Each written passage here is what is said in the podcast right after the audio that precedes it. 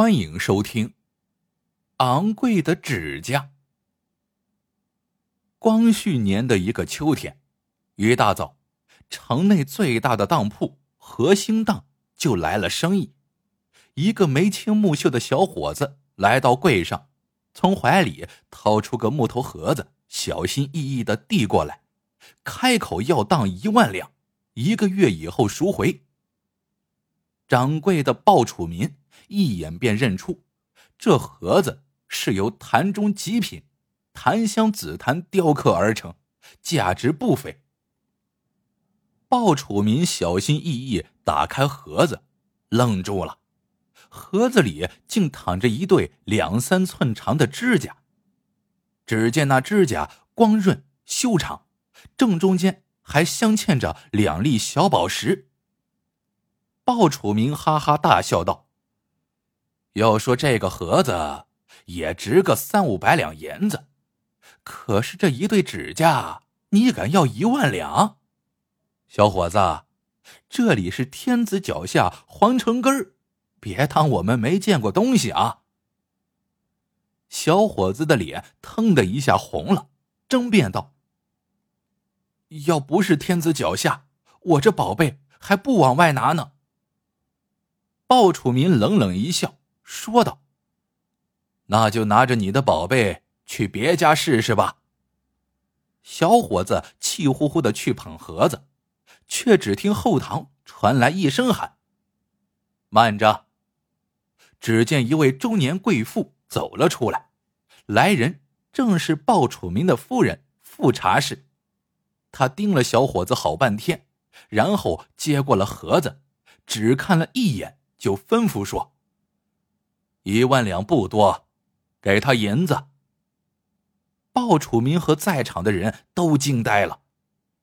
话说，这位富察氏，他的亲哥哥德伦曾是亲贵大臣，只是听说慈禧老佛爷西行的时候，他服侍不当，最近被罚去看城门了。不过他家余威犹在，所以鲍楚民不敢不依了自己这位夫人。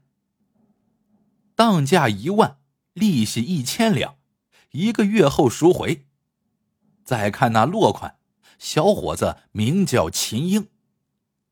送走秦英，鲍楚民满心疑问：这到底是什么指甲，值一万两？可夫人却不做解释，只是吩咐他们收好指甲。鲍楚民心里清楚，这一万两啊，算是打了水漂。是啊。谁捡了这么大的便宜，不赶紧跑路啊？谁知一个月后，那秦英竟再次来到了和兴当，进来就掏出一张银票，不多不少，正是一万一千两。鲍楚民心里惊叹：狼嘴里还真能吐出肉来。他忙让人去取指甲，谁知不一会儿，下人匆忙来报。那宝贝不见了，鲍家上下四处翻找，却仍不见宝贝踪影。小伙子见状，拽着鲍楚民就到顺天府衙门告状。顺天府尹叫郑宏杰，他问过案后，对秦英好言劝道：“就叫鲍家按原价赔偿，你看可好？”谁想到秦英竟不买账。郑红姐有些恼了，冷笑道：“你一个小小女子，不敢以真面目示人，怕是这宝贝的来路有些见不得人吧？”那秦英见府尹认出了自己的真面目，好半天才回了话：“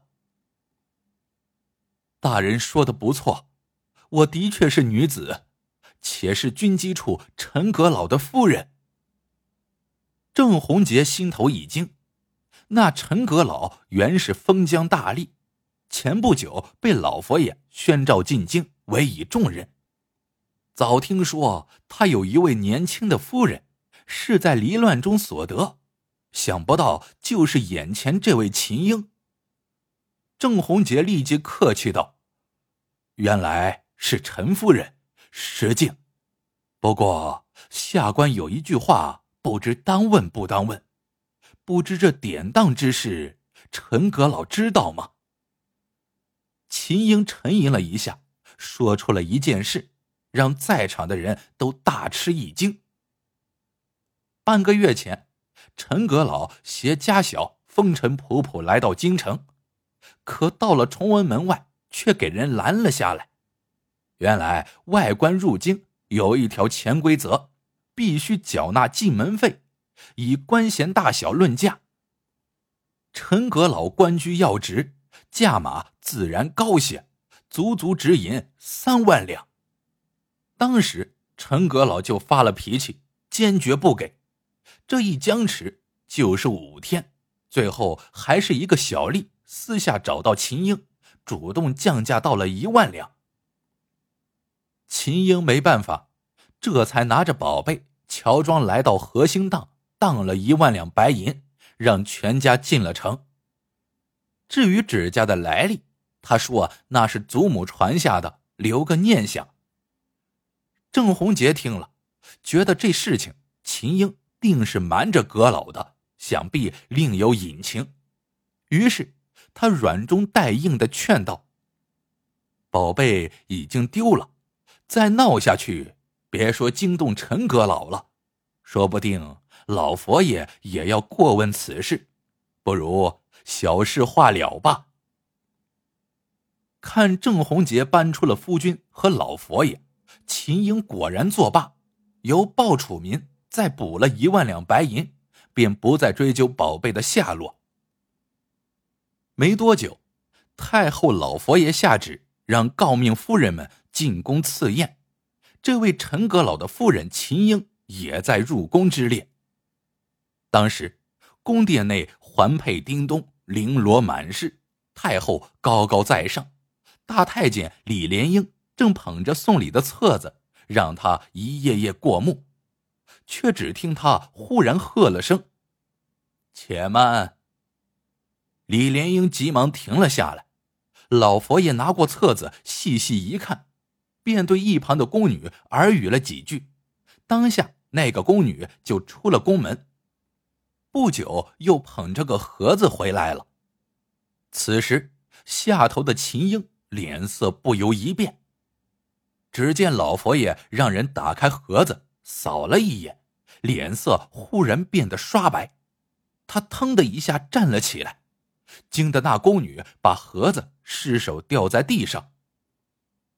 这时，近前的人都看得清清楚楚，盒子里掉出来的。是一对两三寸长的指甲。李莲英立刻尖着嗓子喊道：“这份礼是谁送的？”只见一位中年妇人应声站了起来。秦英觉得眼熟，仔细一看，想起来了，这不就是何兴当的那位富察氏吗？原来指甲是被他藏起来了。再看那富察氏，赶紧施礼请安。太后不动声色的问：“你不是德伦的妹子吗？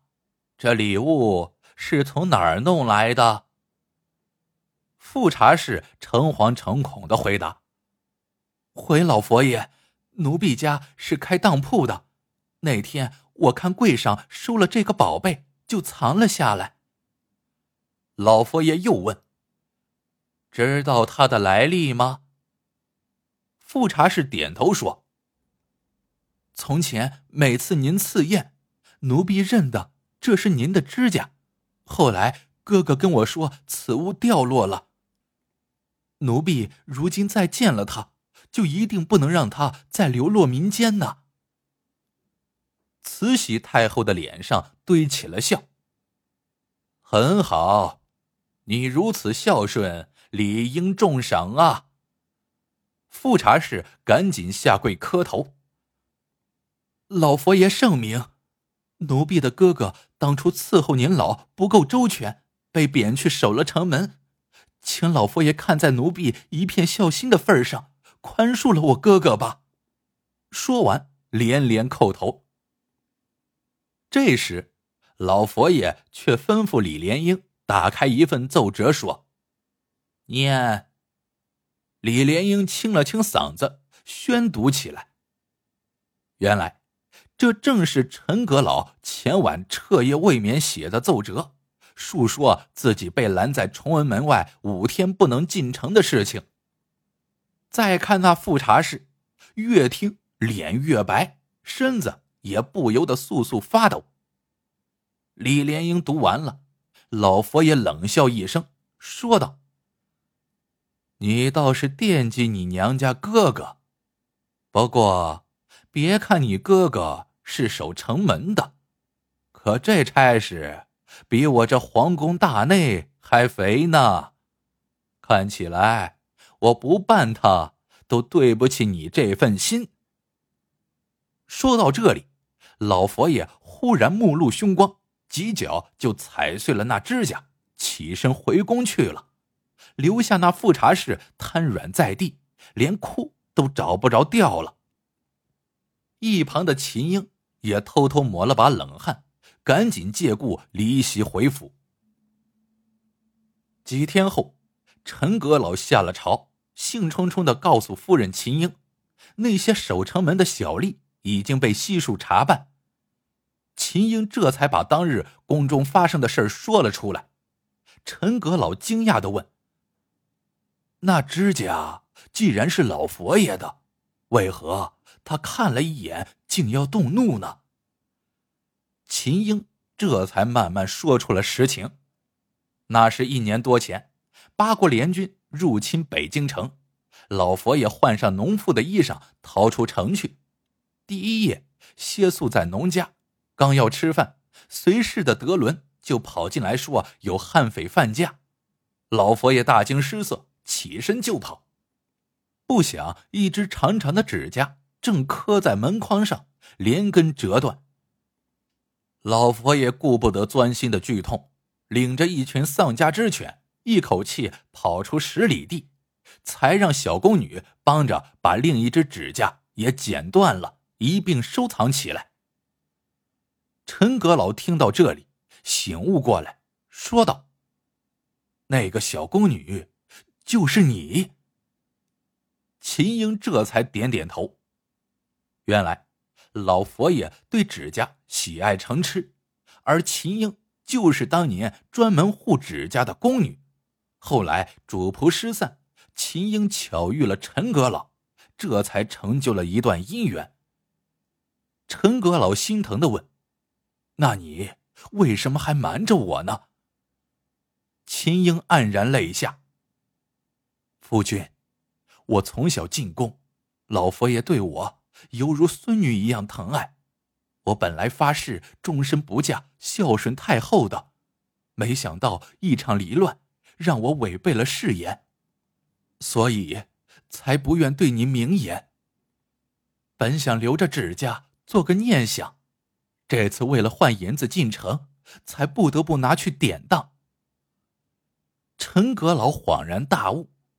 原来这对长指甲见证了老佛爷的不堪往事，怎能重提？这富察氏真是弄巧成拙，搬起石头砸自己的脚啊！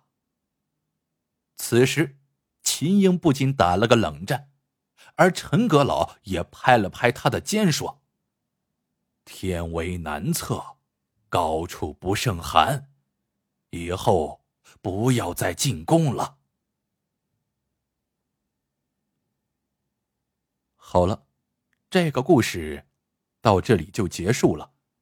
喜欢的朋友们记得点赞、评论、收藏，感谢您的收听，我们下个故事见。